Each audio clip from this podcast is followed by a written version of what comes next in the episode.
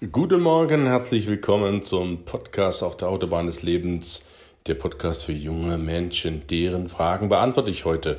Heute möchte ich dir, wie schon letzte Woche angekündigt, ein paar Impressionen zukommen lassen über die Jugendweihen, die letzte Woche in Schwedt an der Oder im Brandenburgischen stattgefunden haben und zu denen ich als Festredner geladen wurde. Es war am Samstag, dem 14. August und am Sonntag, dem 15. August, fanden jeweils zwei Jugendweihen statt mit jeweils, ja, ich würde mal sagen, guten 50 Teilnehmern plus deren Eltern, also im Saal oder Verwandten waren gut drei bis 400 Leute. Das viermal am Wochenende und zu jedem der Jugendweihe-Veranstaltungen durchgängig, nennen wir es mal vorsichtig, durfte ich die Festrede halten. Ich habe mich sehr geehrt gefühlt, als ich die Einladung bekommen habe, dort vor diesen jungen Menschen zu sprechen. Es war mir wirklich ein Vergnügen, ihnen auf amüsante, aber trotzdem tiefgreifende Art und Weise ins Erwachsenenalter begrüßen zu dürfen. Jede Rede war anders. Ich mag es nicht, so Reden von der Stange zu nehmen, so nach dem Motto, zack, für den anders die, für den anders die. Nein, die sind für mir immer individuell. Natürlich Glückwünsche zur Jugendweihe, willkommen im Club der Erwachsenen und so weiter.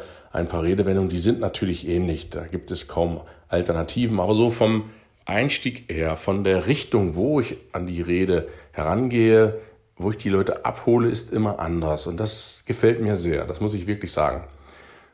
Die Jugendlichen waren nette, wirklich sehr, sehr nette, aufgeschlossene junge Mädchen und Jungen, die allesamt ja ihren eigenen Lebensweg gegangen sind bisher. Vom Förderschüler, Hauptschüler, Realschüler bis zum Gymnasiasten waren dort alles vertreten und die hatten alle irgendetwas. Ja, da könnte man nicht sagen. Jetzt, das war vom, vom Auftreten her natürlich Kleidung, auch das ist für mich zweitrangig, wie die Leute gekleidet, gekleidet sind. Für mich war diese Persönlichkeit. Manchen fehlt es noch an Selbstbewusstsein, manche hatten schon jede Menge davon. Und es war schön zu sehen, wie ihre Eltern, Großeltern auch da standen und mit ihnen das gemeinsam gefeiert haben. Und ich habe mich auch riesig gefreut über die Feedbacks von vielen Eltern nach den Vorträgen, die gesagt haben, hey, cooler Vortrag, hatte ich so noch gar nicht gehört, hat mir sehr, sehr gut gefallen. Und das muss ich wirklich sagen, das sind so die Feedbacks, die das größte Dankeschön sind, wenn du da als Redner vorne stehst vor so vielen Leuten, waren ja jedes Mal 300, 400 Leute. Der Saal fast sonst 800 bis 1000 Leute, aufgrund Corona natürlich nur jede zweite Reihe besetzt, war das etwas weniger. Aber es ist schon ein irres Gefühl, da vor über 1000 Leuten sprechen zu dürfen.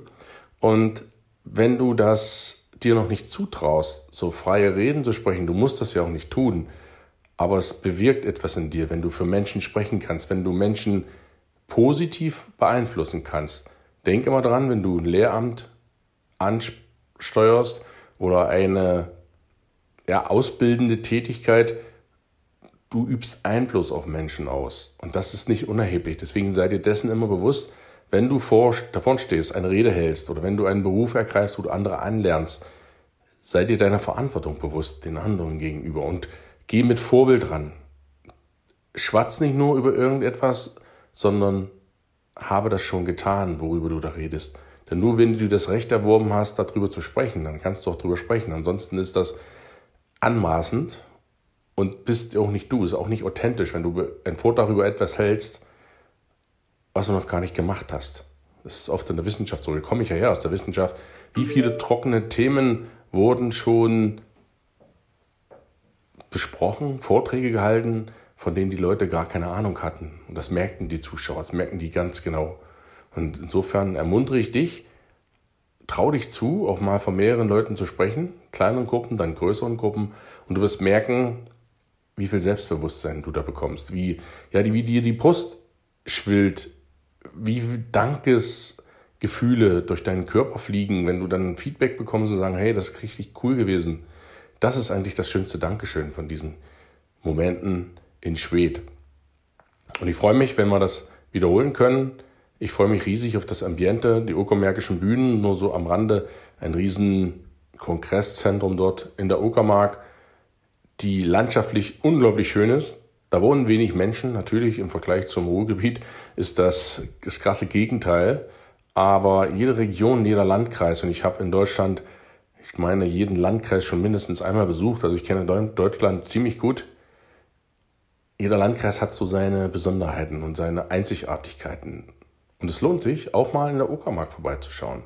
Das ist nicht nur das Armhaus von Deutschland, sondern das ist eine landschaftlich einmalig schöne Gegend mit sehr, sehr netten Menschen unberührte Natur, würde ich es fast mal sagen. Dort hast du wirklich deine Ruhe.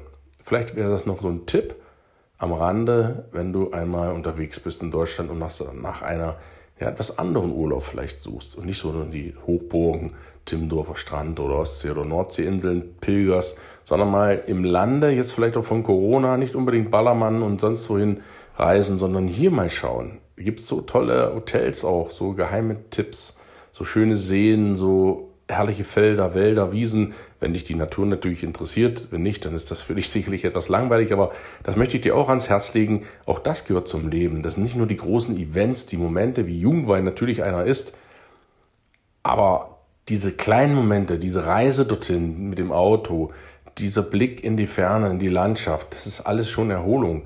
Damit tust du was für deine Seele. Vielleicht ist das so kleine Anregungen für dich, wenn du runterkommen willst, brauchst du gar nicht so viel Fitnessstudio und Yogakurs und noch einen Psychiater vielleicht. Es genügt einfach ein Blick in den Garten, eine Wanderung durch den Wald, eine Runde Meer schwimmen und du bist schon wieder geerdet. Das nur so am Rande für die Festreden der Jugendwein Schwed, die ich letztes Wochenende machen durfte. Als kleines Feedback ist ein wundervolles Ereignis, dort mehrere hundert Leute, junge Menschen ins Erwachsenenalter begrüßen zu dürfen und für sie ein paar ermunternde Worte bereitzuhalten. Das hat mir extrem viel Spaß gemacht. Und ich, falls du einer davon bist, der vielleicht letzte Woche Jugendweihe hatte, ich konnte mir die Gesichter zwar ja einmal anschauen, aber Namen habe ich mir beim besten Willen nicht mehr merken können. Dann grüße ich dich sehr herzlich und ich hoffe, es hat dir gefallen. Wünsche dir für deinen Lebensweg alles Gute. Und vielleicht sehen wir uns ja mal wieder.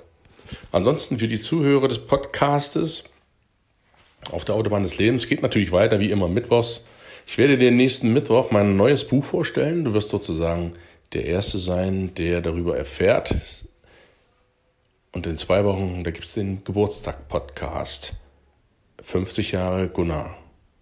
Mal sehen, was ich da reinspreche. Mal schauen. Ich denke mir noch aus. Also jede Woche, nächste Woche auf jeden Fall stelle ich dir mein neues Buch vor. Buch Nummer 7, welches ich geschrieben habe, welches dann auf dem Markt ist worum es da geht und nimm dich da mit auf eine Reise, wie ich darauf gekommen bin. In diesem Sinne, schönen Mittwoch, bis nächste Woche. Liebe Grüße.